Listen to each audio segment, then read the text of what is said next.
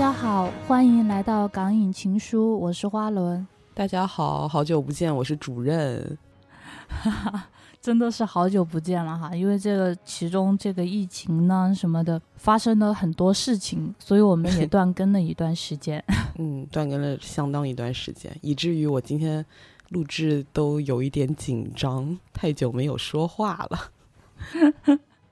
我们今天仍然是来录一部香港电影，这部电影可以说跟最近的热点也有关系。嗯，热点早都过了，就因为我们向来不是一个 追热点的节目。哎呦，没有，我觉得没有过，我觉得这个热点会持续很长一段时间，在我心中。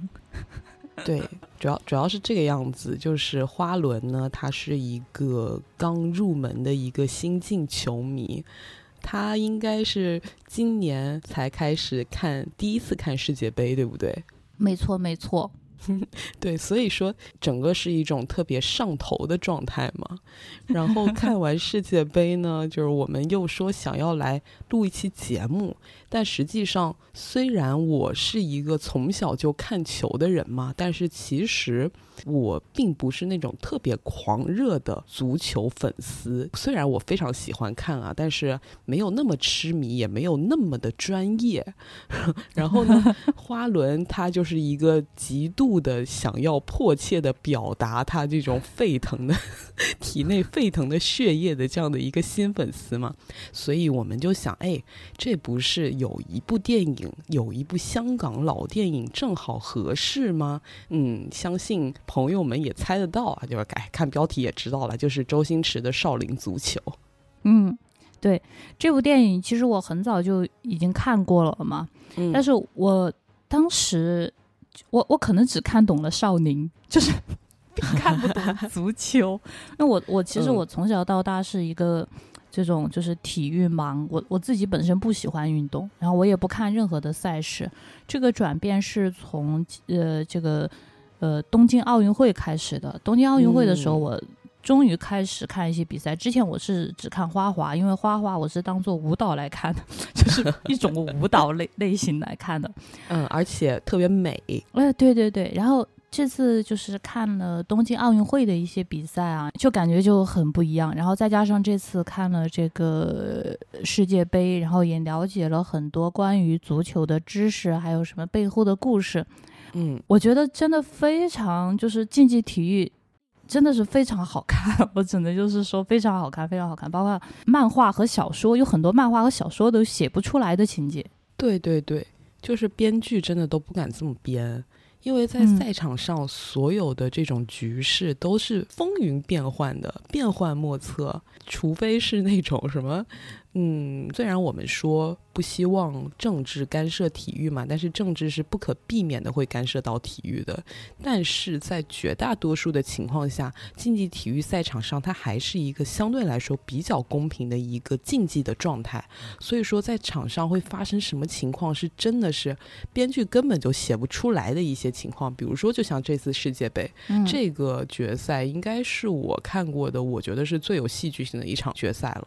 虽然说当年，比如说像二零零。六年的决赛，我是作为齐达内的粉丝，我感到非常的心痛。但是那个只是我个人情绪非常难受，包括是什么法国球迷啊，然后什么意大利球迷这种自己内心的情绪会感觉到一些起伏比较大的一种状态。但是对于这个戏剧化的剧情来说，我觉得今年本年二零二二年这个卡塔尔世界杯的这个决赛赛场是真正的一种惊心动魄的感觉，它让很。很多不看足球的，甚至是可能第一次看足球比赛的朋友，都觉得哇塞，原来足球比赛是这样的吗？是这么精彩的吗？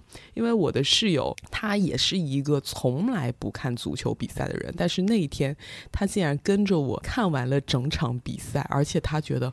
天呐，足球挺好看的呀！足球这么刺激的吗？就是看到那种激动，或者说是 像法国什么两分多钟的时间连进两个球的那种离奇的剧情出现的时候，他也会跟着我一起惊叫出声。嗯，我觉得它真的是一种提振人情绪的一剂非常非常有力的东西。对。那我们先回到剧情上面讲一讲电影大概是讲了一个什么样的故事啊？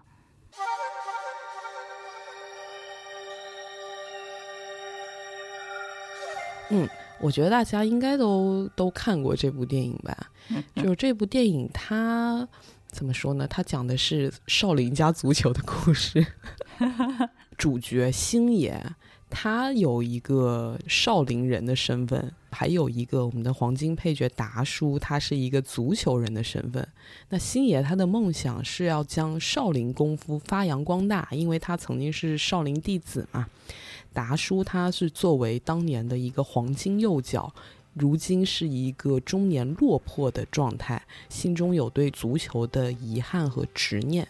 这两个相当失意的人突然间有一天偶遇了，他们发现可以将少林功夫和足球这二者结合起来，两个人既相互成就，又相互扶持，最终可以或许可以达成自己心中未尽的那个理想。嗯，就这个故事，其实它是一个。就在我们现在看来，这个故事的套路它并不是多么的新奇。其实我们在很多的这种什么日漫和电视剧啊什么当中都可以看到，就是少年通过自己的不懈努力和，呃，曾经退下来的高人一起携手，最终重新站在巅峰，这样一个很燃的一个故事。但是现在看这个故事，还是会。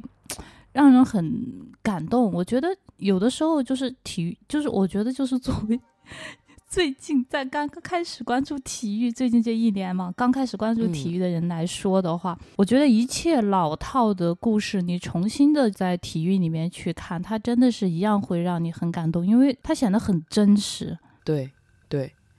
这部电影它其实是一个漫画感很强的电影嘛，一个是它是有相当夸张化的呈现的，比如说像影片中所有的民间高手聚集，一个一个的出场亮相，他们可能经历过落魄，可能经历过失意，但是他们最终凝结在了一起，拥有超强的团魂，为自己的理想打拼，就是咸鱼也是可以有梦想的。整体的感觉就是非常非常的热血，我就感觉特别特别适合现在这个阶段的我看，包括世界杯也是，我就觉得我特别感谢竞技体育，还好现在这个时候有竞技体育，它可以支撑着我，特别感谢那种凭借一股傻劲儿和蛮力，不顾一切往前冲的那种劲头。虽然这种东西可能我自己身体力行我做不到，但是我在这里面我可以受到精神上的一种巨大的鼓舞，特别感激的感觉。对，对我也是，我有一些能够就是体会到，可能我想有一些追星女孩儿，我觉得可能她的心态，虽然虽然我并不追星，我也很难代入，但是我这次我觉得。可能就是追星女孩跟我们是一样的感觉，就是看着自己喜欢的团一步一步的，呃，走向强大。嗯，可能就是类似的感情。对，而且我还有特别喜欢的一个很传统、很老套，但是深得我心的一个设定，就是这种民间扫地僧，高手在民间的这种感觉。我觉得其实它也是一种特别现实的映衬的。我们看到的很多知名的红火起来的那些高手，他们固然很厉害，但是我相信会有更多没有被我们看见的、隐藏在我们身边的这种民间高手。当他们突然被我发现的时候，我会觉得特别特别的惊喜，特别特别的振奋。我觉得这个才是我们日常生活的一种现实。我最近不是学那个游泳吗吗？我就是有这种感觉，就我在那个泳池游的时候，有一个泳术，在我看来就非常高超的大爷，因为他会蝶泳，在我看来会蝶泳的人都很厉 害，然后就亲自指导我该怎么就指导我的蛙泳，该怎么怎么样。我试了他的方法之后，觉得确实好很多。他说我注意你很久了，我当时哦，他说这句话的感觉就是 我感觉是一个民间扫地僧对我说：“我看你骨骼惊奇。”哎。还感觉很惊喜，对，就是哦，他注意到我了，而且他就是觉得我我值得，就是被指教一下。对，像这种民间高手啊，他们通常都没有受过什么系统的科班训练嘛。就是他们之所以能够练起来，是因为他们一个是经验，一个可能是天赋，还有一个是他们自己通过摸爬滚打总结出来的一套方法论。这种方法论非常非常的野生淳朴，但是十分有用。当他把这个东西传授给你的时候，你感觉他把他毕生的这个心血跟结晶，好像都告诉了你，有一种赚到的感觉。是的，是的，有一些那种民间智慧。我刚开始也以为，就是说这个大爷可能年轻的时候爱好游泳，然后所以练成了一身游泳的本领。哎，后来有一次无意当中，大爷就透露说。啊，他以前一直在体校，虽然我也不知道他在体校干什么，但我自动带入他是达叔那个角色，就黄金右脚。嗯，哎，突然 Q 回了电影，我们又跑题了。大家好，就是虽然我们很久没有录音，但是我们的风格一如既往的会跑题哈。呃，还是先说一下电影吧，虽然大家也很熟悉，但是我还是小小的再说一下。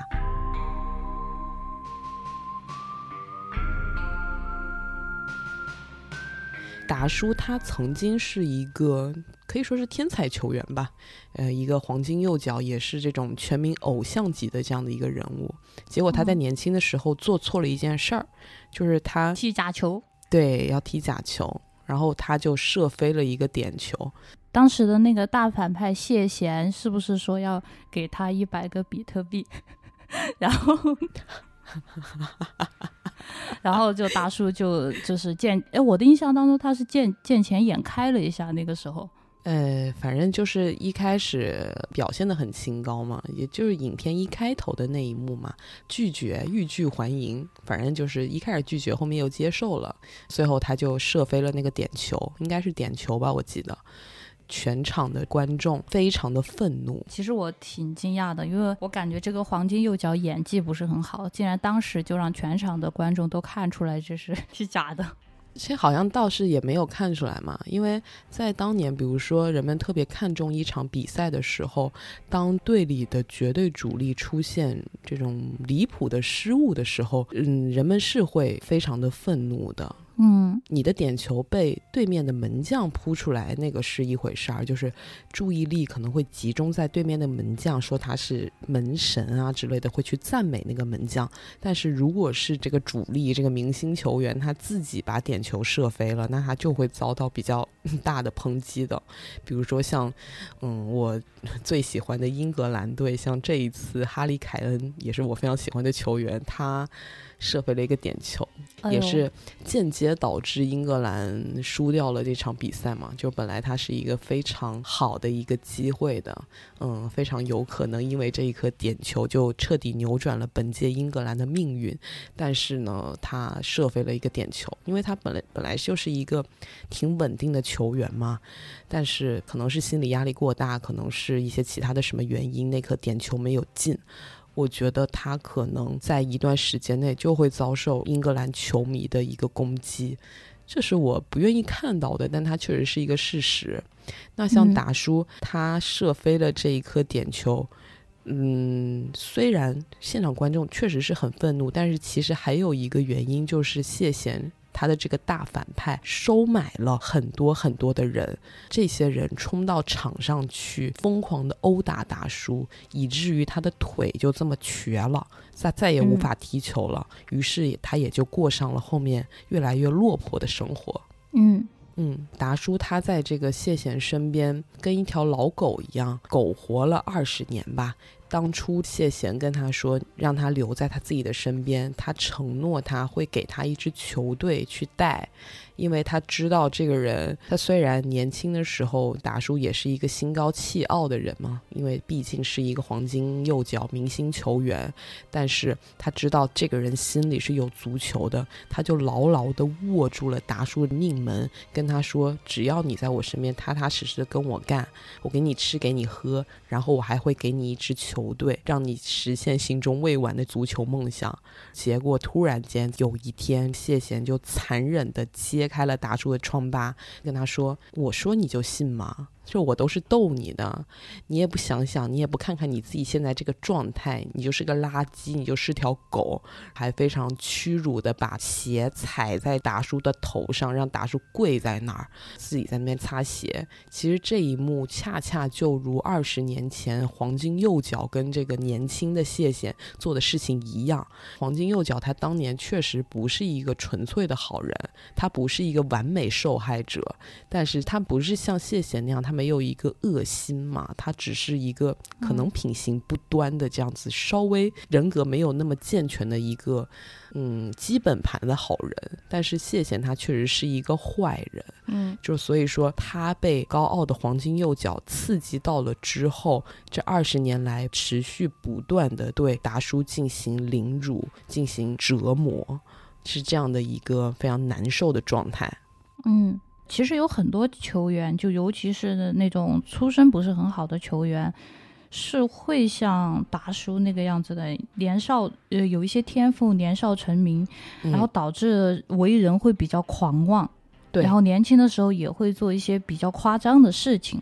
是的，像我觉得可能有一点。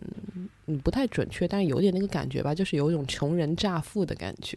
嗯，就是当当他们收获了一些呃名啊利啊，尤其是凭借他们的天赋，可能是在非常年轻的时候就收获到了这些，他们就会一下子有一点膨胀起来了，不知道自己身在何方，然后会开始疯狂的，甚至是有一些报复性的尝试之前从来没有接触到的东西。黄赌毒各种 沾边，对吧？嗯，然后滥交啊，美女超模啊，然后什么挥斥方遒，一掷千金。哎，是的，是的，我昨天看到一个数据嘛，就是说退役的球星嘛，有百分之三十退役之后一年就会离婚，五年之内就会破产。其实球球星挣的钱是非常非常多的，但是大部分的这种球星有很多就是，尤其是出身不好的球星嘛，就贫民窟出来的，他管理不好自己的财富，有的是就是像小罗那种，就是挥霍掉了，还有的是投资被别人骗了，或者投资失败，然后导致破产。对，就是他们没有一个，因为毕竟是教育背景会比较单薄一点。我觉得在这方面的观念，其实相对来说也是没有，比如说像传统家庭或者传统教育上来的这样的人来的好的。包括其实像当年很多香港的龙虎舞狮嘛，他们其实也是这样的，当天赚到了一大笔钱，当天就会挥霍掉，也不懂得理财，也不懂得管理，就是花天酒地，只想要享受眼前的这种生活。但是这样也恰恰导致了他们的晚景凄凉，因为舞狮跟球员一样，都是吃年轻饭的。当你在年轻的时候没有好好爱惜自己的这一份本钱，那到了晚年很有可能就会落得一个相对落魄的下场。嗯，说回电影啊，达叔他在受尽屈辱之后，非常愤然的离开了谢贤的那个地方，走在了街上。相对来说，我是最喜欢达叔他在这一部《少林足球》里面的表演。就是虽然我们知道达叔一直是一个黄金绿叶嘛，他的演技是无可指摘的，但是他在《少林足球》里的表演是最能够打动我的，因为他在这里面整个人的那种老狗的气质是特别明显的。一个是他狗的就是唯唯诺诺、畏畏缩缩的，然后还有一个是狗的那种眼睛，经常是会让我流泪的。达叔他在这个里面的眼睛就是有那样一种状态，我看到就会觉得心被揪了一下。他眼睛噙泪，眼角稍微下搭的那样的一个眼睛，让我很心疼，我很为这个人物的命运揪心。达叔他在这个，其实这个是在那个上海时代广场拍的嘛，这部电影他有很多的外景都是在内地拍的。然后他在那个广场上看到了大荧幕上在转播足球比赛。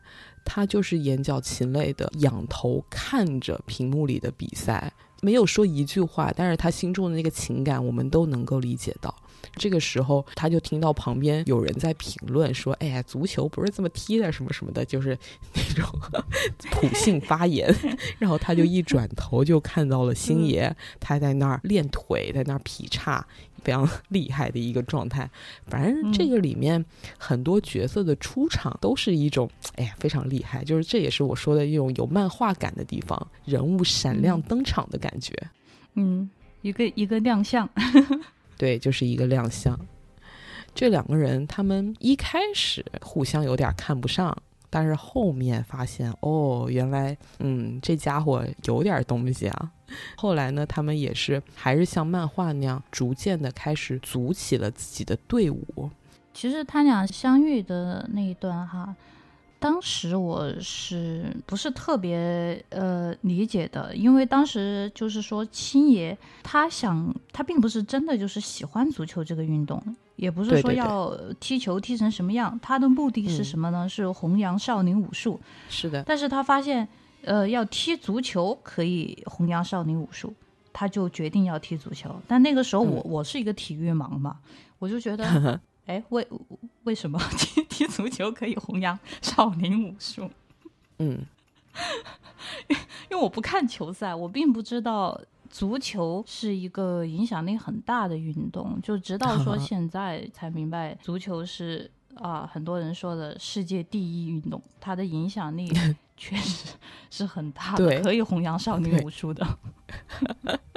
对你感觉好像在足球里弘扬点啥，这个动机都是非常可以成立的，因为它它的普适性实在是太强了。嗯，然后这也是我很喜欢的一点，就是周星驰的这种电影里，它有一种特质嘛。人物的出发点和动机其实都不是那么单纯，有那种小市民的心态在里面，这也是他一贯的那种小人物特有的表现特点。嗯，大家都各自怀着一些小心思凑在了一起。我觉得这一点其实很真实，他的出发点没有那么的伟光正，没有那么的正面，但是就因为这样，他们到后面真正的凝聚起来，开始产生出团魂的时候，那个时候我会觉得更加的打动我。对，有点像那个《灌篮高手》里面，嗯呃，刚开始的时候樱木花道。打球根本就不是因为他喜欢打球，他是为了追到这个妹子，因为这妹子喜欢打球的男孩儿。然后直到后面那个别人问他的时候，他才说，就是我最喜欢的就是篮球。当他说出这句话的时候，我们看到这个人的转变，而且这一瞬间我们会突然的被感动到。对他，他从一个一开始只是为了追女孩的状态，他现在有了自己真正的梦想。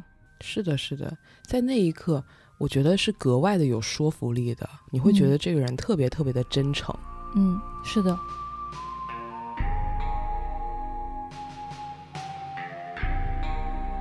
再回到电影啊，这部电影里面有几个比较主要的角色吧，姑且可以算作主角团的成员。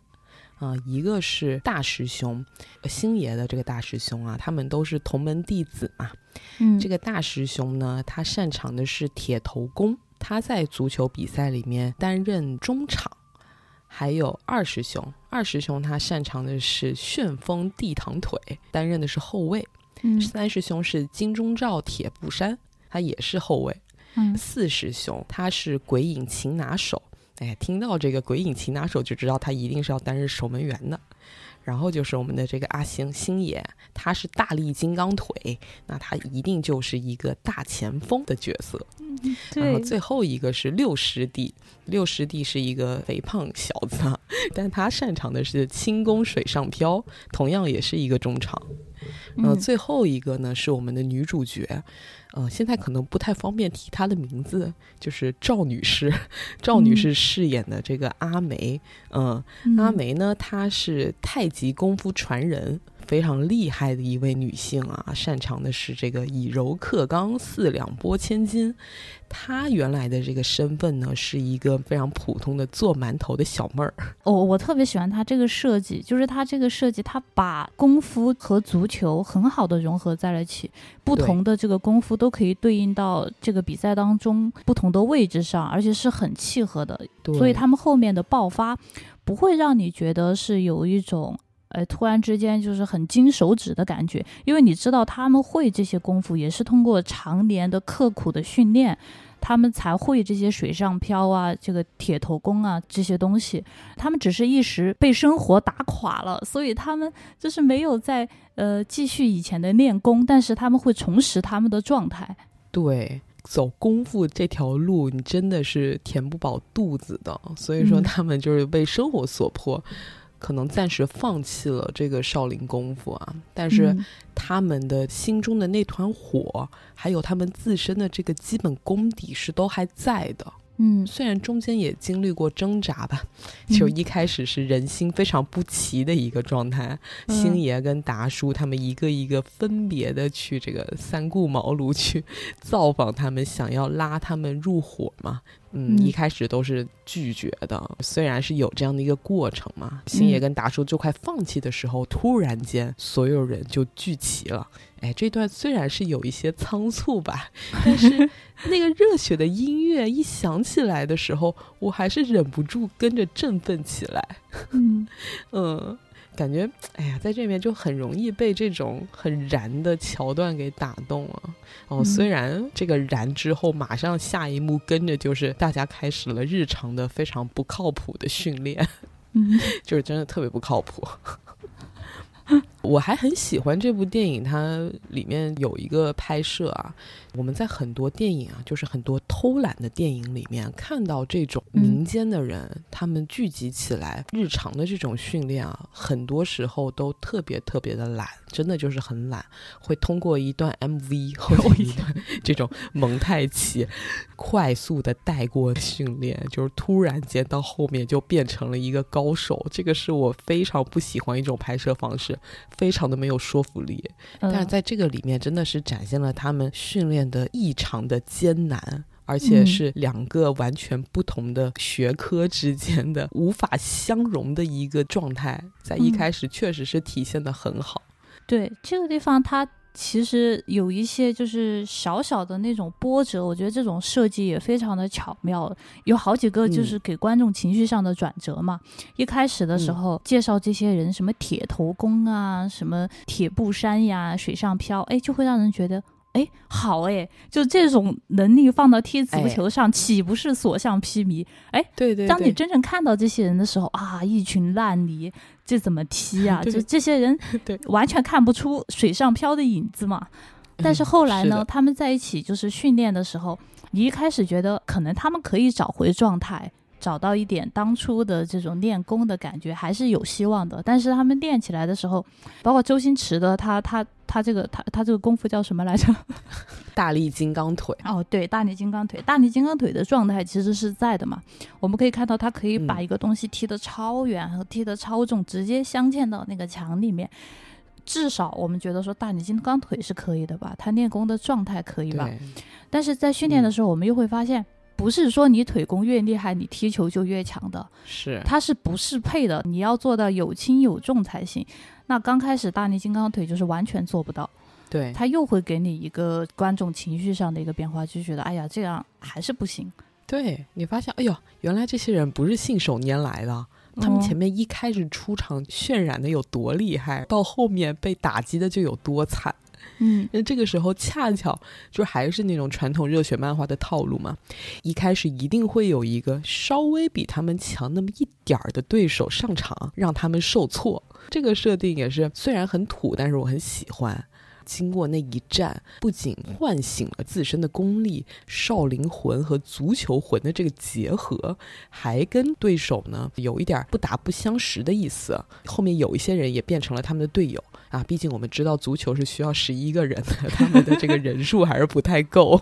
对对，哎呀，我特别我觉得这个电影很好的一个地方啊，就是说呃，我相信有一些其他的导演，说不定就会就真的就会那样拍了。他要表达这些人就身怀绝技很厉害，他会把他们最后能够踢成足球这个过程拍得非常轻易，就像你刚刚说的一个 MV，这就会给观众造成一种什么感觉呢？嗯，练功夫是很厉害的，你如果你练成了功夫再去踢足球是很容易的。但是其实不是，在这个里面练功夫和踢足球，它都是一件有难度的一个事情，并没有说谁更是一个神技这样子。是的，很平衡。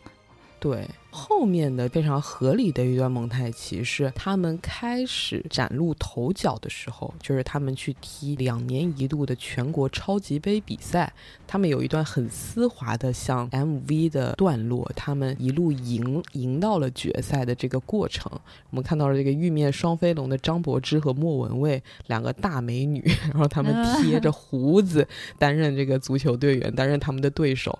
哇，真的是太漂亮了，太漂亮了。真的是，嗯，他们就 毫不留情的赢过了他们的这个队，就一路挺进到了决赛。嗯，这一段也是虽然很快，但是很丝滑。这一段蒙太奇是非常非常的合理的。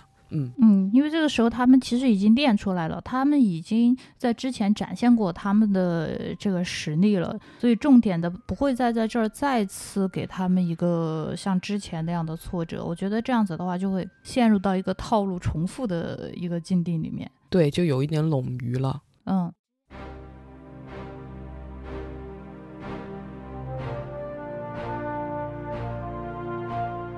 然后他们就进入到了决赛啊！他们在决赛要碰到的对手叫做魔鬼队。我靠，这名字好中二啊！就特别中二。这这个这个电影不就是很中二吗？好喜欢的一种中二。嗯，你听到魔鬼队这个名字就知道，嗯，一定不是一帮什么好东西。就好直观的不是好东西。对对对，那果然这个魔鬼队他幕后的老板就是我们的大反派谢贤。嗯，而且呢，决赛跟魔鬼队的对决的设计也是我特别喜欢的。就为什么呢？因为我们在之前看到，哦，这个少林功夫跟足球已经被他们结合的这么厉害了，那他们就肯定是所向披靡呀。还有什么能够打倒他们呢？对，那些专业的足球队员，他们固然在专业技巧上很厉害，可是他们不会功夫呀，对不对？对。那他们到了决赛，不是轻易的可以夺冠吗？哦，并没有，这个魔鬼队呢，他们是怎么样？他们是改造人，哎，他们是人造人。这个这特别中二。谢贤，哎，他一路运筹帷幄啊，暗箱操作，给这些魔鬼队的球员打禁药。对，就直接往身体里面注射一种超强、超厉害的药物，让他们变成了钢铁之躯，就是非常厉害。就是想象一下钢炼里的那种人造人跟普通人类相遇秒杀的能力啊，就完全是一种降维打击。决赛的这个场景，感觉就跟后期网球王子的那种比赛一样，是一种 冲出了地球、冲出了地表的超能力的那种比赛实力。嗯，就虽然它非常非常的超现实，但是动作设计真的很好，而且也没有丢掉原本的少林功夫。它不是完全的超脱，它是跟前面的少林功夫是紧密结合的，特别的丝滑，也特别的有想象力。就那一段，就他们在杀入决赛这一个过程当中嘛，他们通过少林功夫踢足球这一段，前段时间在这个海外的网上非常的火，你知道吗？有一个外国网红，然后我们管他叫亢奋哥，是一个黑人小哥。哦，刚开始好像是有粉丝跟他提议让他看一下这一段视频，然后他以为他看的是什么中超联赛，然后他就看。刚开始的时候还是一个普通的头球进去了嘛，他嗯他就评价说哦呃这球踢的呃这球进的不错，还可以是不是？对，还可以，还是蛮有水准的。然后到后面。他看到那个什么大师兄用铁布衫吸着那个足球，在把足球吸在肚子上 跑的时候，还有水上漂，突然之间跳一丈老高 起飞，一下子起飞，还有他们在地上用那个螺旋腿在盘球的时候，哦，然后他就大喊：“哦，China，China！” 哎，真的特别符合这个外国人对中国人的刻板印象。对，他就哦，Bruce Lee，对对对，就那那种。然后这个是就很火嘛，就很多呃外国的这个 UP 主就开始模仿自己看这个少林足球的过程，全部都是大震惊。尤其是那个小哥，因为他刚开始不知道是电影，他以为他在看中超联赛。哦。哦，那他那他一定是还比较年轻吧？对，因为在当年我特别痛心的二零零六年的世界杯嘛，这个世界杯它其实是在小组赛的赛前是有在现场用大荧幕播放了这个少林足球的精彩片段的，对，是有播过，播了咱们中国的东西，就跟今年什么克罗地亚比赛人播什么孤勇者就差不多的那个感觉。哦哦，我靠，那当时其他球员岂不是看到这个片段通通傻眼？球员应该看不到，球员在在那个休息室准备呢，应该是给现场的 观众看的。对，他在那个零六年的世界杯，还有零八年的欧洲杯，他其实都有登场过。就是这部电影，世界范围内影响力还挺大的。就当年那个《时代周刊》，它还有评选过世界影史的二十五部最优秀的体育电影嘛，《少林足球》也是有在，嗯，好像在二十一位吧，也是有上榜的。它还是一个影响力很深远的。对对对，就在这个全球范围内，票房也是挺不错的。嗯，虽然我们内地没有上映。对，你说的没错，那个网红，那个网红的确是看上去就非常的年轻，他估计那个时候并没有看到过。感觉现在一副没有见过世面的样子。看咱们这个香港电影还是很厉害的。是。嗯，然后就是一个小八卦，就再插播一个。对不起，我们又离题了。就是当时这部电影不是被咱们给禁了吗？没有在内地院线上映嘛？嗯，就据说。据说是因为当时什么，我们的国足在冲击世界杯。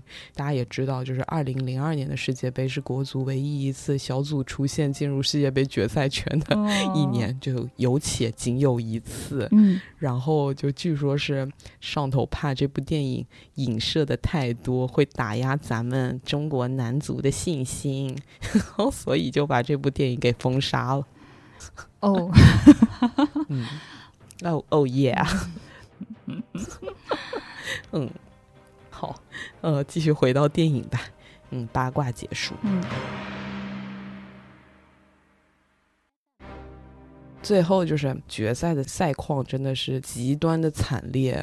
到了中场休息的时候，那些他们中途收纳进来的队员一个一个都被吓跑了，因为对面的那种状态根本就是非人类的一种状态，而且他们的杀伤力极大。我们的少林队负伤累累，非常的惨烈，每个人身上带着血，然后脸上都挂着彩，鼻青脸肿的，眼看着这个比赛是不可能赢的。然后一个一个都跑了，说：“哎，我们还得活下去啊什么的。”星爷虽然非常难受、非常愤怒，但是也无可奈何。嗯，但是呢，少林队是不可能放弃比赛的，所以说他们带着仅剩的伤员、仅剩的几个球员，以少敌多，在下半场还是上场了。在下半场上场了，一上去果然他们还是被一顿胖揍、一顿打击，眼见着所有人都要不行了。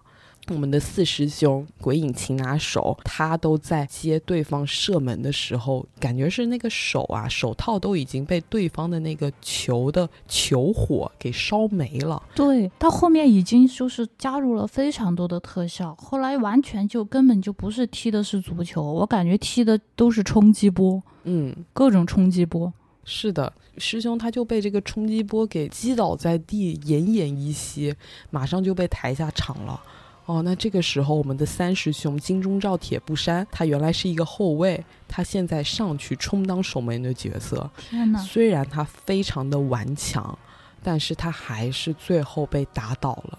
而且那里有一个我非常感动的一个桥段，就是他眼里非常非常的坚定，他知道我自己可能接完这个球，我的命运就不知道如何了。他戴着守门员的手套，拿起了他的诺基亚手机，他打给了阿珍，他打给了一个名叫阿珍的女人，他说：“阿金啊。”我还田鸡呀，是 阿珍，我是田鸡，因为他他平常是戴着一副眼镜嘛，就叫四眼田鸡。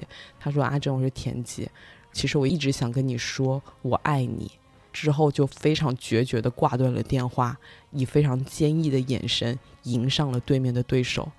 这一段好短啊，可是他好打动我啊！当时我就 每次看都要流泪。嗯，果不其然，他在最后一球接完的时候猝然倒地，被抬下了场。哎，那这个时候呢，其实场上已经没有守门员了。那这个也是魔鬼队还有在看台上春风得意的谢贤非常想要看到的状态。因为对面如果没有守门员，那就意味着他们必须得退赛。如果没有人顶上的话，这场比赛就没有办法继续下去。那场上的这种局面，就让他们根本没有办法再抽调出人手去充当这个守门员了。这个时候，阿梅登场了。阿梅剃着个光头，就非常非常假的光头啊！啊，对对，阿梅她剃了光头，嗯，而且原来她是一个非常自卑的一个女性嘛，最后是一个拥有了自信的一个形象。嗯，她来到了赛场上，她充当了守门员的位置，在场上他发挥了他的太极功夫四两拨千斤，嗯，以一种非常帅气的状态绝杀了这场比赛。嗯，哇，那场真的很帅，就是。呃，太极本身是一个很柔的功夫嘛。对，我们以往看到过的那种很帅气的场面，一般都是刚猛无比的，都是那种超级大力啊，或者是怎么样，一个给人一种就很帅的这种感觉。但是他非常的就是那种春春风化雨一样的，把那个球轻轻的接在手里，在指尖旋转。哇！我当时觉得这种柔和的力量也好帅呀。嗯，对，而且赵女士好美呀。对，而且我觉得这个地方哈，其实非让她这样一个女性用太极的功夫来守这个球门，来化解对方这个强大无比的冲击波。嗯，我觉得是一个非常非常好的意象，就是女性柔和的力量。嗯，有时候可以化解这种刚猛的力量。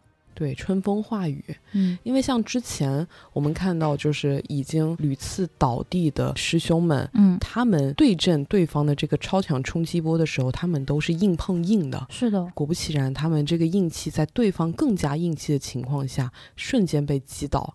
但是他最后的这个方式非常的绵软，但是却非常的有力，甚至是更加的有力，嗯，让这场比赛整一个逆风翻盘，嗯，是一个真的是很好的一个设计。对对对，呃，我看到这里的时候，我觉得，哎呀，星爷还是对女性挺尊重的嘛，虽然他老开很那个的玩笑，对。但我觉得，就是对那个那个年代的审美就是这个样子的，而且那个年代的价值观其实没有多么的进步嘛，嗯，就非常的传统，嗯，很多香港的导演我都已经说的不爱说了，就是 很多那种臭直男，也不是臭直男，臭大老爷们儿的那种价值观，嗯。对，那不妨碍我去看那个电影，因为我是 有一个接受度的，对那个年代的一个价值观的一个整体的认知，所以我会觉得还可以。就抛开那些东西，我我我是可以去欣赏他们的艺术的。不能用现在的价值观太去评判过去的东西。对。但是如果是现在的作品，我可能就会在这个方面会显得比较严苛一点。对，比如说像我，像我前几天我去看了《阿凡达：水之道》，我就特别特别的失望，很生气。不单是他的故事特别的陈旧，他整一个的价值观也是让我感觉非常的不能够接受。嗯，在当今二零二二年，已经马上二零二三年了这样的一个年代，你给我用那套父权制的价值观 给我说教。哇，我真的，我整一个就如坐针毡。就是看这个电影，我除了我的视觉上受到了一个非常饱满的享受之外，我全程我都是皱着眉头，甚至我还在不停的掏手机看时间。我都没有想到我看《阿凡达二》会是这种状态。嗯，因为《阿凡达一》我很喜欢，我看了三遍。我就在看《阿凡达二》的时候，我都已经做好了我要二刷、三刷的准备了。嗯，结果我都没有想到，我居然会在中途看手机。而且频繁的皱眉，真的是让我很难受。对对对，就我觉得，就是现在的电影，它不应该再向我们传递这种非常陈旧的价值观了。嗯，但是在当年，我是觉得我还是可以理解的。嗯嗯。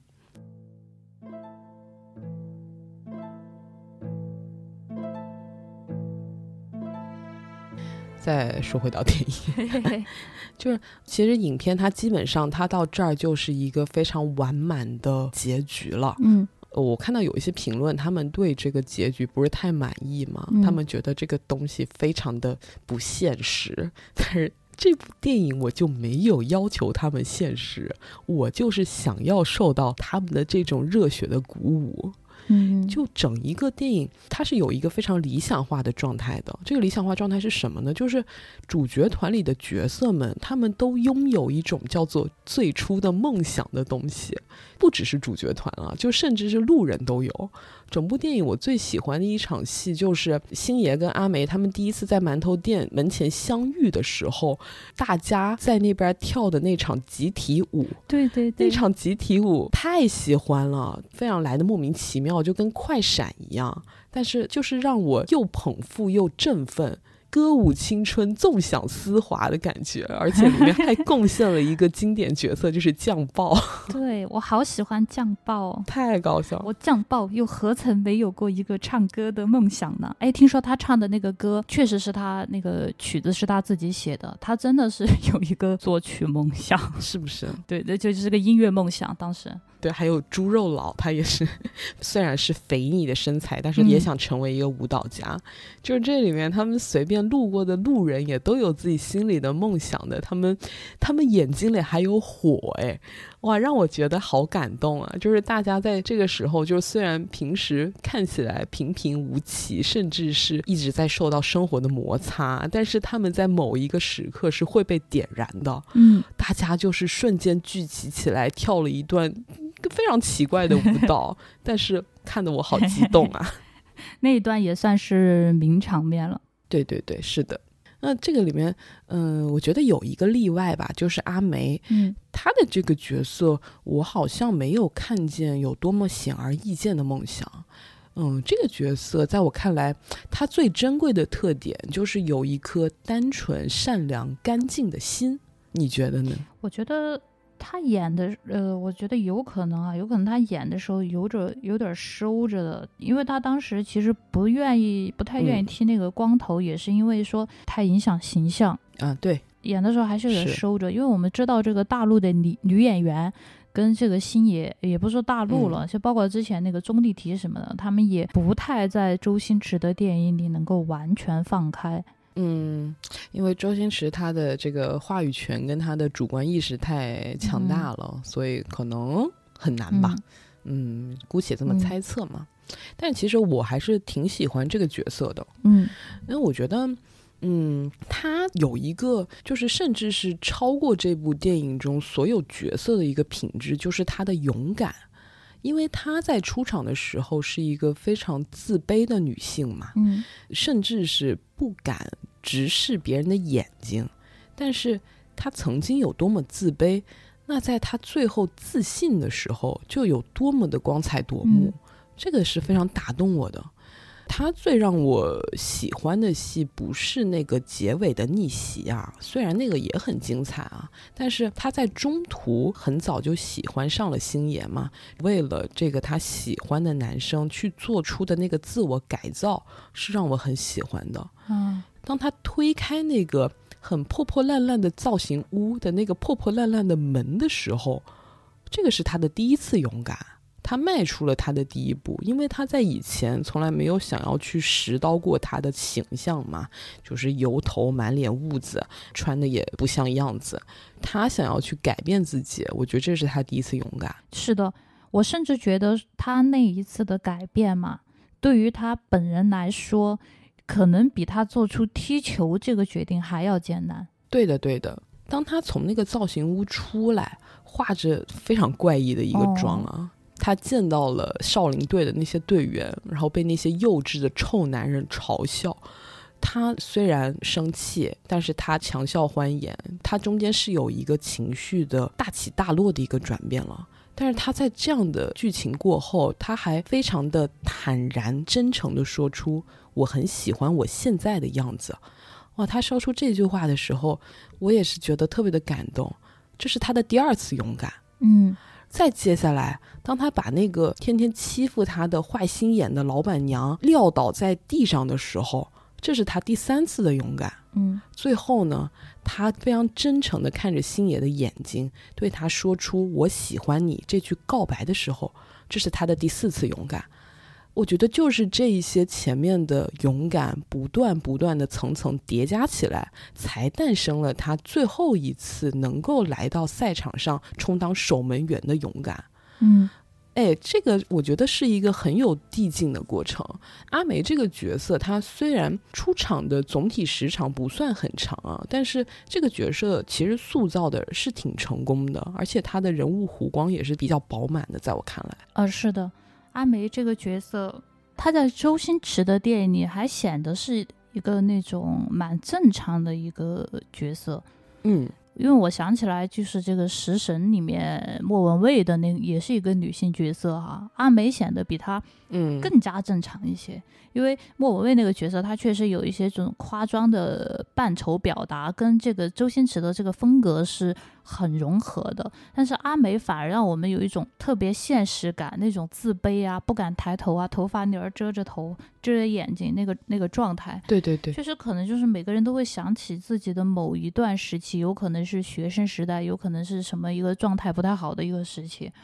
这个代入感是非常非常强的，是，也可能是跟他就是有一点你刚刚说的收着表演的感觉有一点关系吧，就是他整整个人物给我的感觉会相对来说比较内敛，所以说当他最后爆发的时候，我才会有一种更加惊喜的感觉。嗯，嗯而且很喜欢他底气非常足，对着那个坏蛋老板娘说出那句“我就是我，我是阿梅”那句话的时候，觉得好解气。就是在这一刻，他真正拥有了姓名，他真正成为了那个阿梅。这部电影每一个人可以说都在里面找到了自己，包括大师兄、小师弟，他们之前的那个状态就是一个丢失了自己的状态。包括那个小师弟号称轻功水上漂，但是我们见到他出场的时候怎么样呢？嗯，他连一个高处的东西 垫着脚拿不到，他都没有办法，就很笨重的把东西全部就是压倒了。这个时候他们是丧丧失自我的一个状态。对，这部电影。嗯，我觉得它跟功夫一样，都是一个比较优秀的群像戏。我在这个里面，我可以看到很多，因为我跟花轮都非常喜欢这种所谓的小人物电影嘛，也是周星驰一贯喜欢拍的题材。那我们为什么会喜欢小人物电影呢？我最近有一个比较深刻的感受，就是因为 究其根本吧，我们每个人都是小人物。在少林队面对魔鬼队，还有这个幕后的大 boss 谢贤的时候，这个场景其实就恰如当今的我们在面对我们正在经历的一切不可抗力。当年我们会以为哈，我们是我们，电影中的他们是他们，我们是可以共情到他们的，我们可以为小人物的心酸而流泪。但是，我们错误的以为我们自己的生活其实要幸运的好过他们。可是，我在经历了这三年既短暂又漫长，甚至是凝滞的时光之后，我惊觉自己根本就是他们，就我们都是一样的蝼蚁。嗯，是的，是的，哎。其实也是一个非常让人泄气的一段时间哈，因为这三年之来发生的也很多事情，嗯，我很多人面对很多事情的时候都无力改变什么，嗯，这个时候我非常感谢这个时候世界杯能够在这个时候举办，对，就真的是能够让我在这个非常无力的时候，让我觉得有，嗯，在给我带来那么一些些的力量。是的，还有包括这个年初的冬奥会嘛，嗯，我觉得年初跟年尾，嗯，幸好有这两场重大的赛事，我好像还可以从中找回一些灵魂吧，就真的很感激竞技体育的诞生。嗯嗯，这部电影中的比赛嘛，就是我们看到所有有关于足球的技法都是非常的超现实的。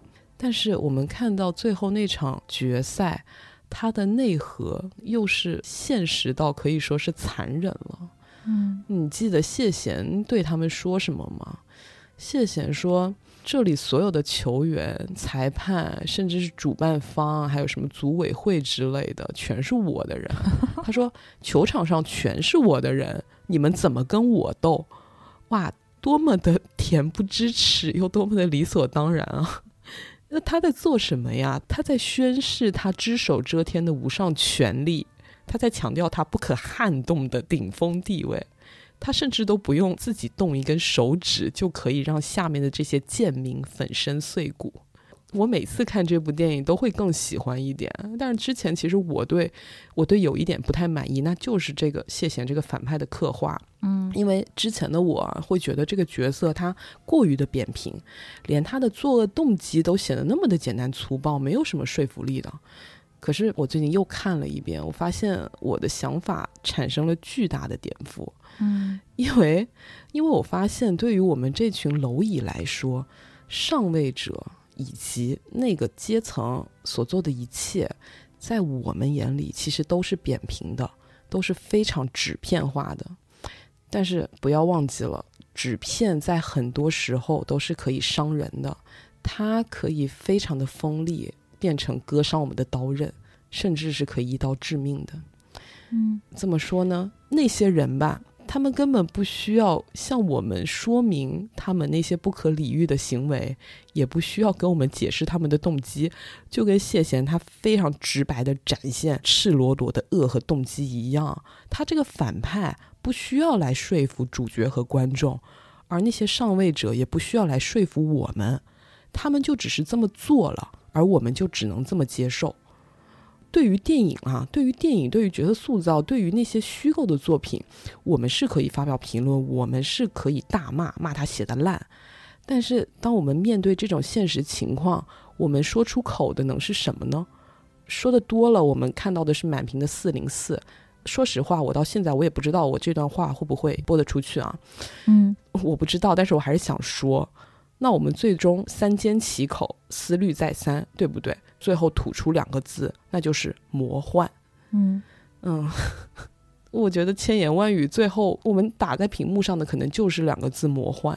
嗯嗯，哎，花轮无语。呃，我在想哈，因为现在其实有很多的这个影视作品啊，他喜欢表达的就是说，呃，我觉得一阵儿一阵儿的吧。有一段时间呢，就是人物非常的扁平化，然后有一段时间呢，特别喜欢拍反派在下一盘大棋，比如说像小丑那样的那种经典反派。对对对，他们有一个什么宏伟的计划，一个非常一个复杂的一个原因，灭霸，对，就是呃拜月教主这种类型的，嗯。但其实，其实，在现实当中，我们有的时候看到有一些能量很大的人做一些事情或者是决定，我们下意识的也会认为，能够得到这样巨大能量的人，他不可能是一个很愚蠢。或者是说很简单的人啊，这个是我们的就是想法嘛，有多少有点那个舍达在里面。但是，但是就像是我我我在网上也是我在网上冲浪也是 看到了，就是有一些人就是嗯说一句话，我觉得很有，我觉得很简单，但是有时候事实确实是如此的。他们这么做没有什么很大的或者很多余的原因，只是因为他们能。对，对。对，就是当我们 当我们还以阴谋论的那一套去揣度人家的时候，我们去剖析这一系列事情的时候，我们没有想到，人家可能有时候就是如同谢贤说的那句话，哦，可能只是我今天心情不好吧。对，就是这样。我觉得，哇，写起来那个样子好贱啊，就是。感觉很贱嗖嗖。虽然这也是我们的揣度，但是可能现阶段的我就是这么想的吧。就是一段一段的时间，我最近反正认知是经常性的发生一些颠覆的。可能现阶段的我确实就是这么想的。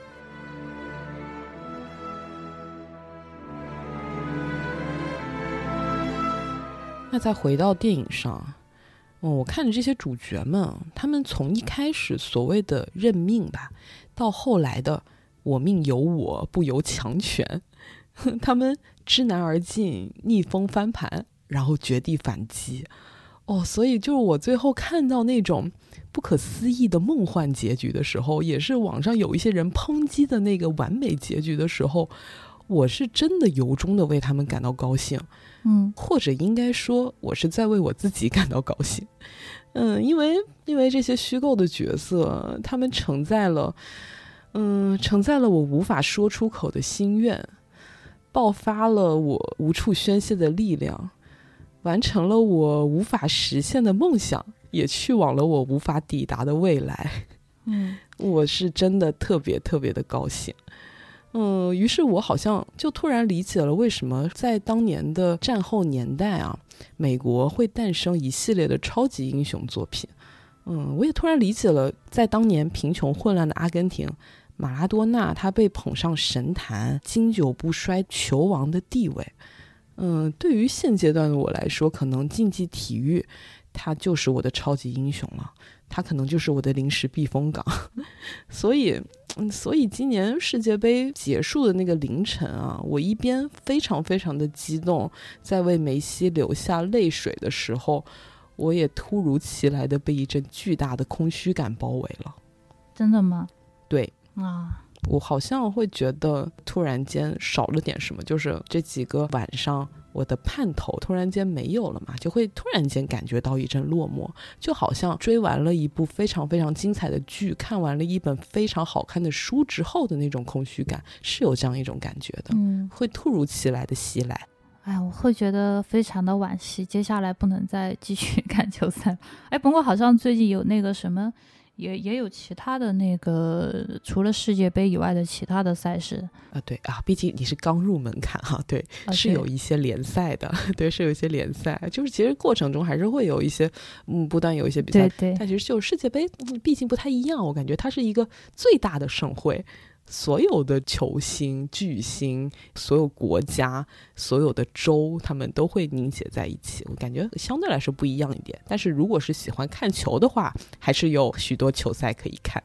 呃，是是是，然后这次啊，阿根廷这个夺冠，我觉得也非常的电影化。它真的是就像你说的一样，这一届的这个球赛都是非常的精彩，尤其是决赛。因为我跟懂球的人聊过嘛，他们说一般来说世界杯最后一场决赛是比较无聊的，因为双方 踢的都很谨慎，很无聊。对，但这一次最后一场决赛竟然是如此的，就是燃。是的，就阿根廷一路走来，这种磕磕绊绊，最后最终得到了胜利，也是让人非常的振奋。嗯，这次尤其是这次的决赛是法国对阿根廷，它其实已经不仅仅是两个国家了。之前就那那个谁姆巴佩在赛前，我也不知道他为什么要说情商这么这么低的话。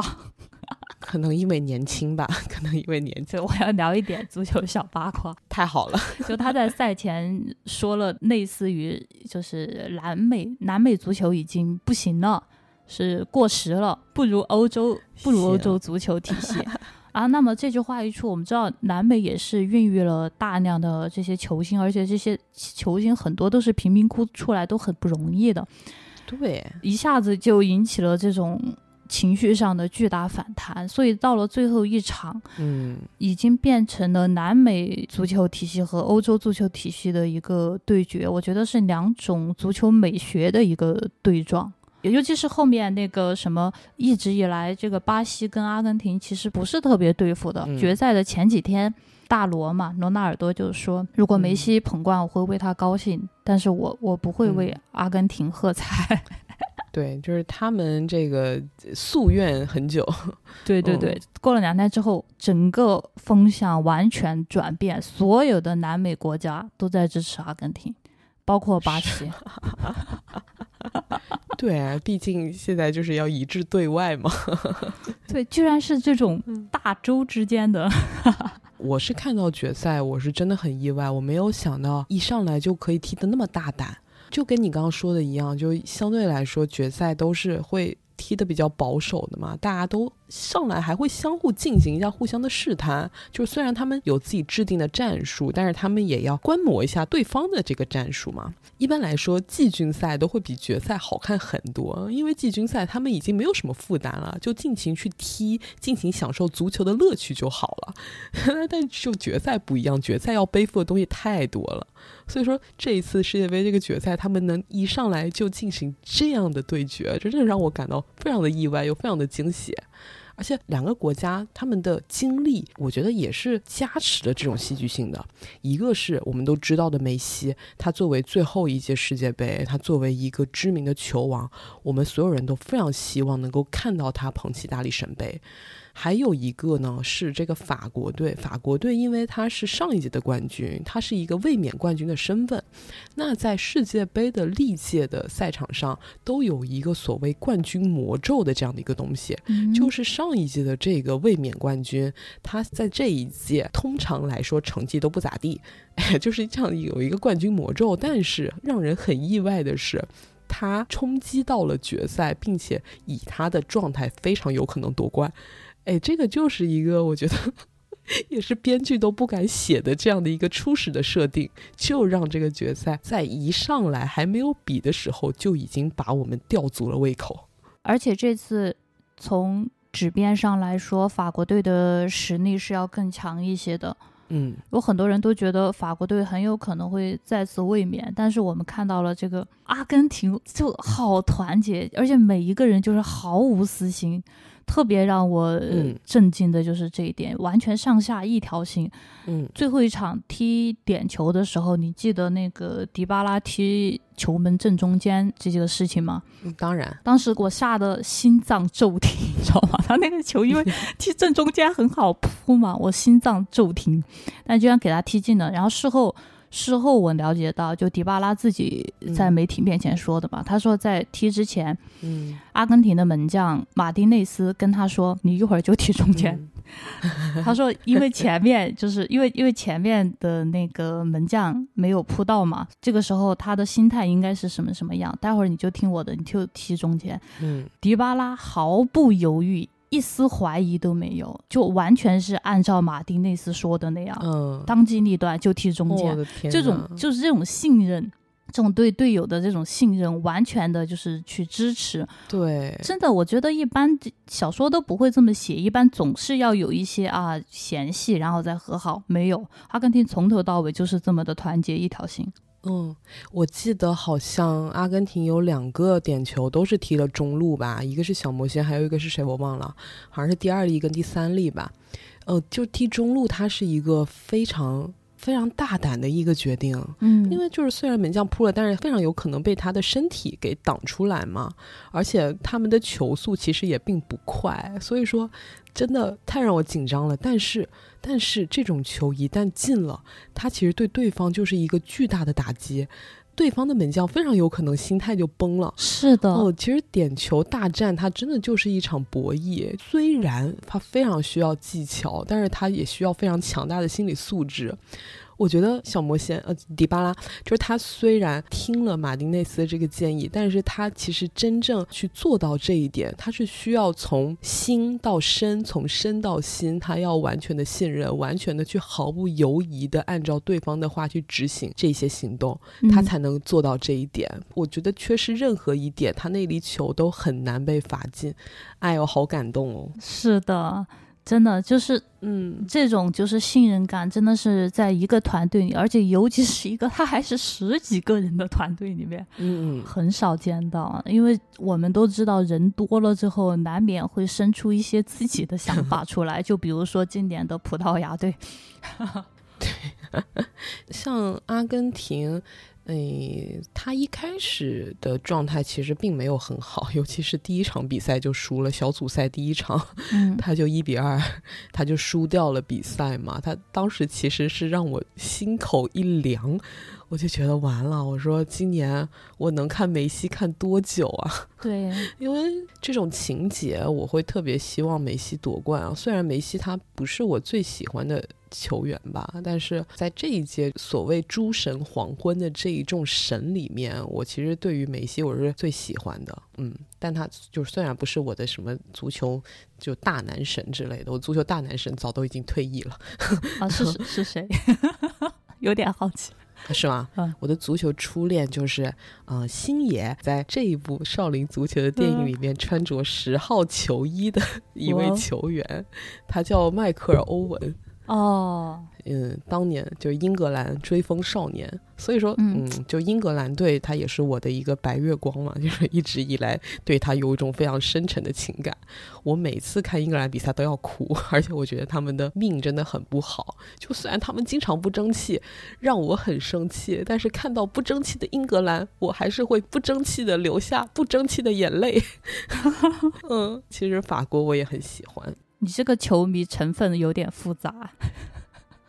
哎，还可以吧？对，反正西班牙我也很喜欢。西班牙当年的 卡西利亚斯，对，卡西利亚斯是我爱上的第二个男人。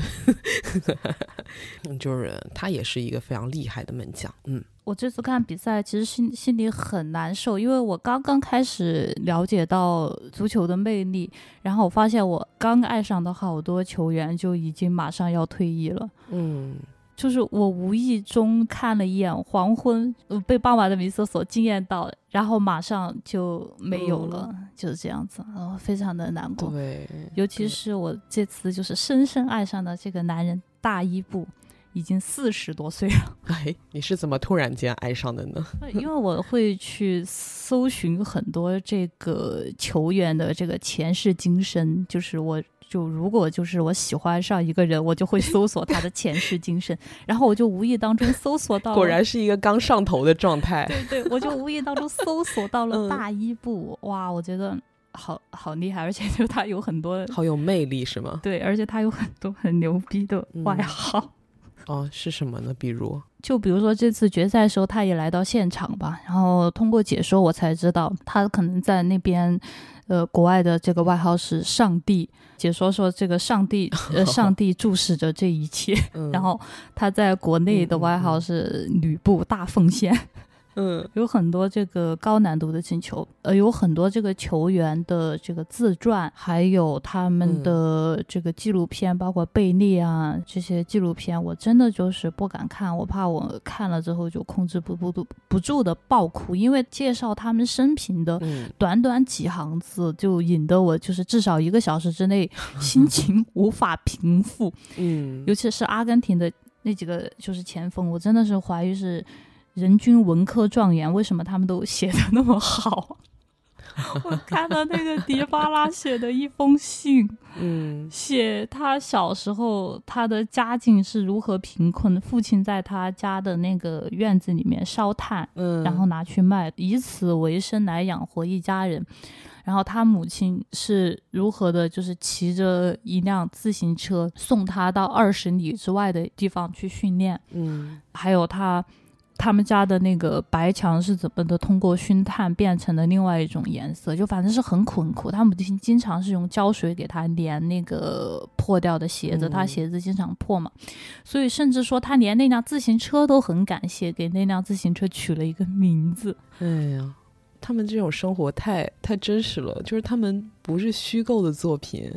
他们是真实的所谓的底层生活的展现吧？是的，就会让我们觉得更加的揪心。嗯，还有那个谁，莫德里奇，我们都知道那个，如果看过球赛的话，哈，应该都有听到那个解说说。他们是战火中走来的嘛？嗯，因为克罗地亚它其实一直之呃一直之前都是有那个战争的。对，莫德里奇五岁的时候就在外面放羊，他们家附近就是一个狼窝，他放羊的时候后面有狼在跟着。这个是当时有一个是植物学家还是什么，反正去拍就有拍到，这个是有视频影像的。就莫德里奇五岁的时候在穿着他爷爷的衣服在那儿放羊。哦，后面还有狼，我的天！然后在他再大一点，好像是六七岁的时候吧，然后他他爷爷就被塞尔维亚的那个军队给杀掉了。嗯，他跟他爸妈去了难民营，在难民营，就那个难民营其实以前就是一个酒店。嗯。他们这些小孩儿也没有什么其他的事情可做，就在水泥地上踢球。包括后来运气好一点之后，被他呃介绍到了一个介绍到了那个他们国家的俱乐部里面。他们在水泥地上踢球的时候，天空当中一直就有榴弹啊、飞机啊这样经过，然后每次出现那种爆炸的声音，他们就要马上停止踢球，逃到这个防空洞里面去。嗯，我现在就有一个非常强烈的感受，就是特别想把这个男足给弄死。我靠！你知道我们我们我们公司其实附近有一个非常高级的公寓嘛，我经常就是还能还能够这个线下办公的时候啊，经常是在办公室，在每天下午大概三四点的时候，我会听到楼下的街道上有巨大的引擎轰鸣声，轰驰而过，就是有跑车快速的飞驰过去。基本上隔三差五就能够听到，我就想哇，是哪个富二代？就是大下午就在浪吗？就在野吗？后来我知道啊，就是那个附近高级公寓里的车。嗯，那那个高级公寓里呢，就是住着什么人呢？住着大量的 嗯队员。啊啊啊啊！对，哇，我好痛苦啊！尤其是我在。你我在看那种关于足球的视频里面哈，我也会看到有一些关于这个国足的表现啊。我竟然看到了什么，就是说，在有一场中超的这个比赛当中嘛，嗯嗯，对方都在射门了，啊，这边的守门员居然靠在门柱那边在喝水，我哦，你敢信吗？然后然后他们的主教练也在喝水，然后镜头转过去，他们的主教练也在喝水，然后球进了。囚禁了那个守门员，一脸茫然的把水瓶扔在地上。嗯，怎么说呢？这个可能就是前一段时间网络上风靡的一个词语“松弛感”吧。哦，哦是哦，哦，就是对。我不知道说什么好。我看到有很多人说哈，就是哪怕是中国呃国足。没有踢进或成绩很差也无所谓，至少让我看到他们的那种拼劲，就像这一次世界杯的日本队和沙特的队伍一样。对，只要让他们看到那股拼劲，哪怕是输了，我们也会觉得很开心，心甘情愿。啊，是的，嗯。然而这种拼劲，嗯，竟然都没有演出来。是的，是的，就我这次看。看世界杯，我有特别多的亚洲球队或者非洲球队，就是让我心生敬佩嘛。呃，我是西班牙队的球迷，但是当我看到西班牙跟日本队那场对决的时候，我是真的希望西班牙是可以走了的。我对我我居然会有这种想法，因为日本队他真的是让我打心眼里佩服，我觉得他们值得。然后西班牙队的那种靠那种傲慢吧，我真的觉得他们这次是真的死在了自己的傲慢里。本来我很看好这一届西班牙，因为他们的新鲜血液让我觉得充满了希望。虽然我当年喜欢的一系列老人都已经退役了，但是我觉得这一届的西班牙他是可以的。但是欧洲足球，西班牙他们的那种傲慢从骨子里散发出来，他们在对于对手的比赛。我从他们的状态里，我从他们在场上的踢法上来看，他们一直在固步自封，他们还在踢自己的传控，他们根本就没有针对对手去制定一些战术。我觉得他们甚至都没有好好的去研究日本、研究摩洛哥，就他们侥幸赢过日本，但是他们最终倒下了。我真的觉得就是活该，就是我就觉得你就回家好好反省吧。但是我在看到那些特别努力的，比如说日本，比如说沙特，比如说摩洛哥，就之类的这种球队的时候，我真的觉得他们特别的值得我敬佩。我打心眼里，我希望他们能够走得更远。嗯，是。哎，他们是不是觉得亚洲足球就是差的要死，就不值得研究，然后才搞成了这样？我我不知道他们怎么想的，我不知道。我天。我觉得应该不至于吧，就是能进决赛圈的基本上都挺好的。但是我觉得他们可能，可能是对自己太自信了吧，就可能因为他们一直以来这种踢法给他们带来了大量的成就，所以我觉得他们应该是对，就甚至是可能没有想要去改变。我不知道，因为我也不专业啊，这个就是我看球赛下来我自己的一个感受。这个就是现在流行的一个词“路径依赖”了吧？因为以前这样成功过，所以就觉得这一套能够一直吃下去。嗯，有了路径依赖，然后又有了松弛感，是不是？然后躺在舒适圈里，哦，形成自己的囚路闭环。哦，天哪！哎呀，好恶心哦！哎，嗯，对我刚开始的时候看的时候，包括克罗地亚这个队伍，我刚开始的时候我还觉得很抱怨，我就觉得他们就是一直在守。我当时很想让他们进攻，我觉得这么踢不好看，我想看 激烈的。行 啊，但是后来我觉得克罗地亚这个队伍就是赢赢得了我的尊重，我以后可能真的就是克罗地亚的粉球迷。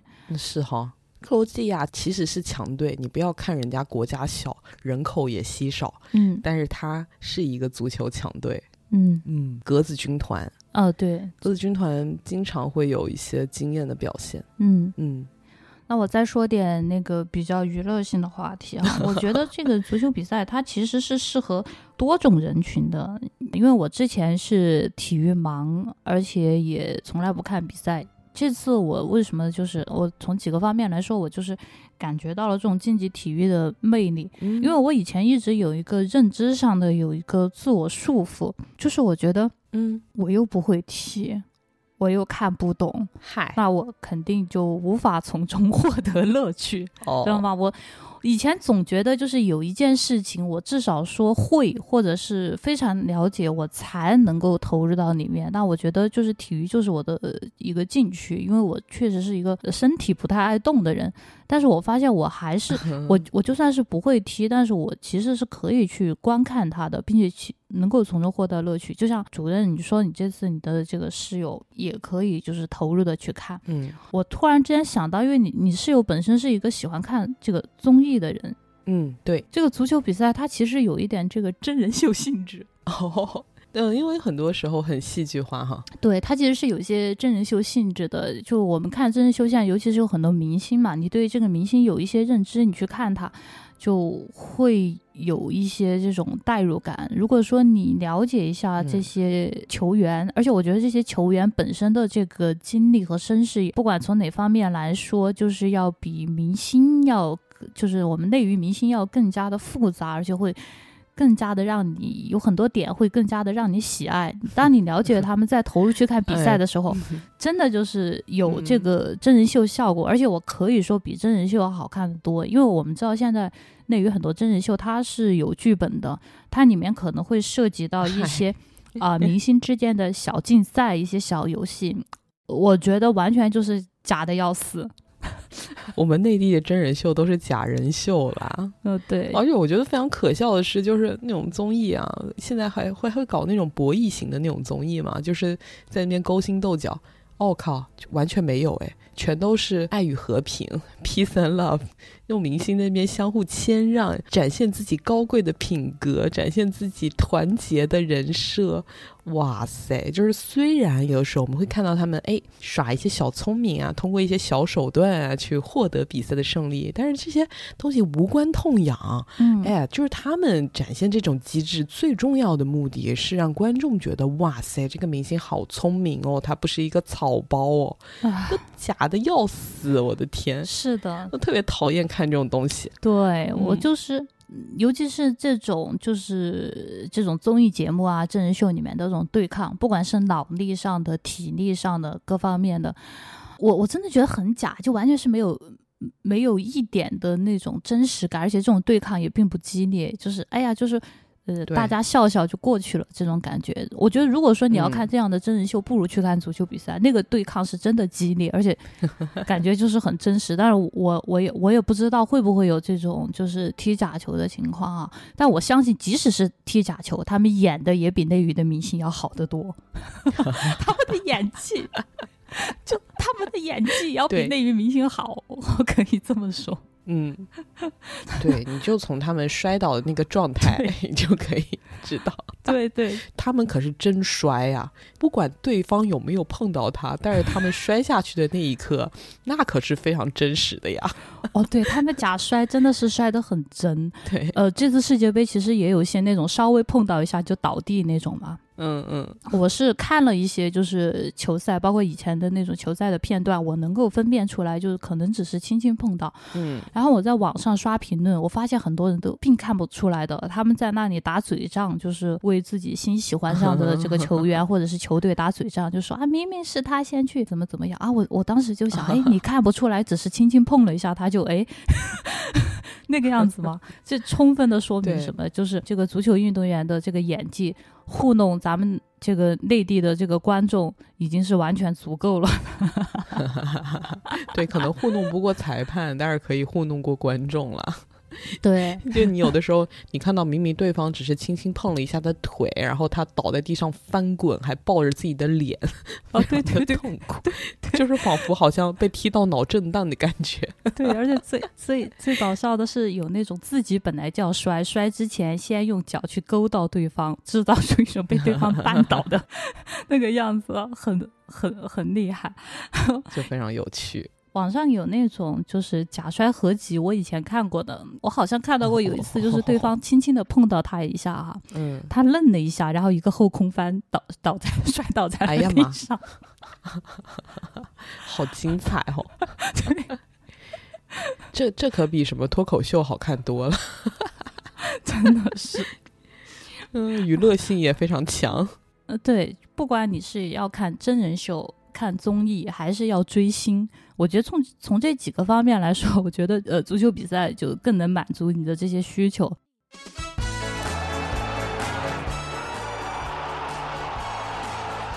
嗯，然后另外还有一个足球比赛的这个娱乐性啊，也是我在这次世界杯当中体会到的，那就是磕 CP。嗯，哎呦，太太好磕了，太好磕了，什么呀？我本身不是很腐的，我我其实不太算一个腐女，因为我本身你是你是怎么磕上的呀？我就想问问，我本身不算是一个腐女，因为我们之前就是也在其他节目里聊过腐女的话题哈，大家也能看出来我是相对比较冷感的。然后这次是是是什么呢？是 C 罗进球上了微博热搜，基本上前十条都是 C 罗进球啊什么什么就就就之类的这种热搜。然后我在中间突然发现中间塞了一个热搜是卡卡帅哦啊！我在想这个跟卡卡有什么关系？C 罗进球为什么中间会塞一个？你你你之前认识卡卡对不对？我知道他拍过金嗓子喉宝嘛。可以可以 可以的，嗯，然后呢？然后我就点进去看，嗯，我发现很多人在卡卡帅这个热搜上面提到了一个词卡佩罗。哎，那作为一个新晋球迷，我我必须要了解一下这个卡佩罗是什么东西。然后我进去之后就迷失了，就走不出来了。他们的那个 CP 名叫卡佩罗是吗？对。哦。然后我就迷失在里面，走不出来了。什么玩意儿啊？有毒吧？为什么会有这种东西？然后他他俩的照片，还有视频，还有那种各种各样的那个相关的这个资料啊，什么甜蜜剪辑吗？啊，对对对，都被我这个。完全搜索了一个遍，哇！然后我基本上已经掌握了就是卡佩罗的精髓了。我可以说现在，哎，然后我最近突然之间又无意发现了一个 又一个新 CP，就是水软 CP。什么？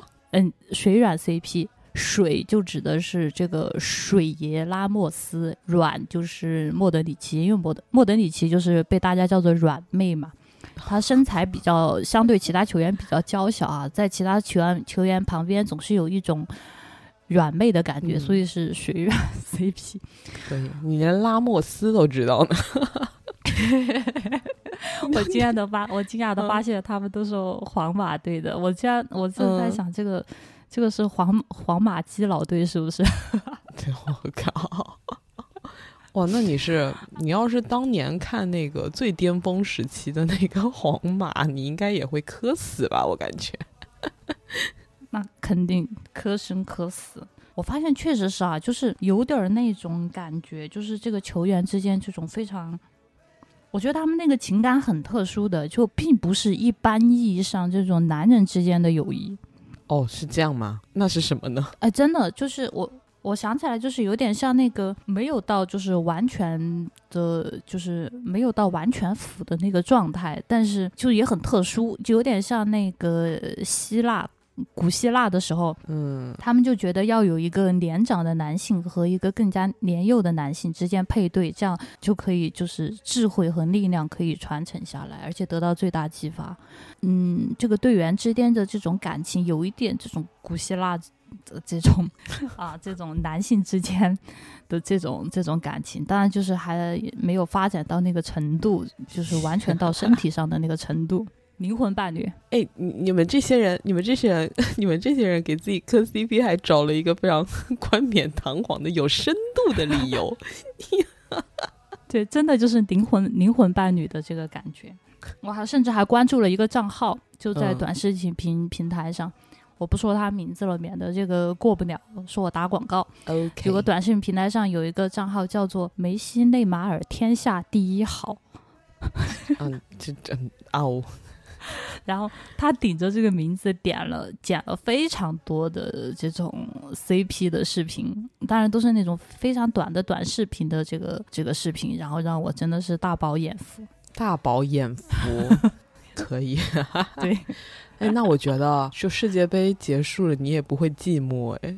么你就可以靠着这个大量的过往的素材，然后就不管是过往的比赛啊，或者说是精彩集锦啊，或者说是后面的这一些球迷的再创造啊，你真的已经就是可以快乐很久了。对我真的还可以快乐很久。我突然觉得，像我这种只纯粹看比赛的人，好像丧失了很多乐趣。就我空虚，我活该。你开发一下你磕 CP 这个属性，呃，是真的好磕。可以，我那我培养一下，我培养一下吧。哎，你知道我前段时间跟你说过，这个卡卡不是在采访当中说，如这个世间如果没有真正的完美，那 C 罗是最接近完美的人嘛？嗯。然后 C 罗之后，我就在他的那个。Ins 上面发布了他健身的视频，然后这个视频背后再放一首背景歌曲，这个歌名就是我并不完美。最后他还跟着唱了一两句，好像说哦。然后呢，就有人发现，因为他这个是会有这个，你发布一个东西，它会有一个历史记录的，是吧？哦。然后大家就发现，C 罗这条视频删了又发，发了又删，就是整整三次。哎呀，好恶心！我的天哪！这是什么呀？这是啥呀？什么呀？什么爱是想触碰又收回手是吗？啊，对，你是我的铠甲，也是我的软肋，对不对？我靠，没错。啊，可以吗？哎，尤其是我发现这种，尤尤其是可能这种，就是南美球员之间，就是可能是更加的。呃，热情奔放一些，就是他们确实会有很多大量的这个亲密镜头，就是这些球员之间说出来的话，有时候真的是让人不由自主的多想。好，好，可以了，可以了，可以了。这这一趴真的很久了，我很开心。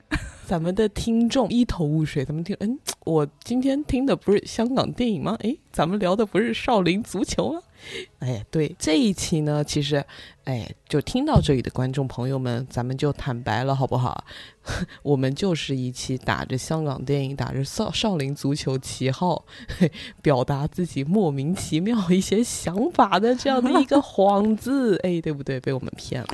哎，说这么多，其实我是想让大家明白哈，这项运动有多个角度可以让你爱上。哎，哇，非常好！喂，你看这个圆的，非常好。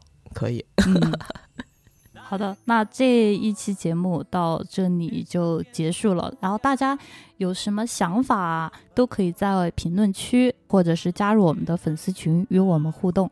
对，想加入我们听友群的，就是可以添加绿色小图标的那个里面的一个账号。x x i n 零零三，嗯，备注一下“港影情书”进群，我就会把你们拉进我的我们的听友群，好吗？大家一起交流。嗯，还是希望大家多给我们留言吧，我们真的挺可怜的，就留言非常的稀少，就卑微在线求沟通、求交流、求评论，好不好？嗯，对，谢谢大家，谢谢大家，我们下次再见，不知道下次什么时候再见，希望是尽快，拜拜，嗯，拜拜。Oh,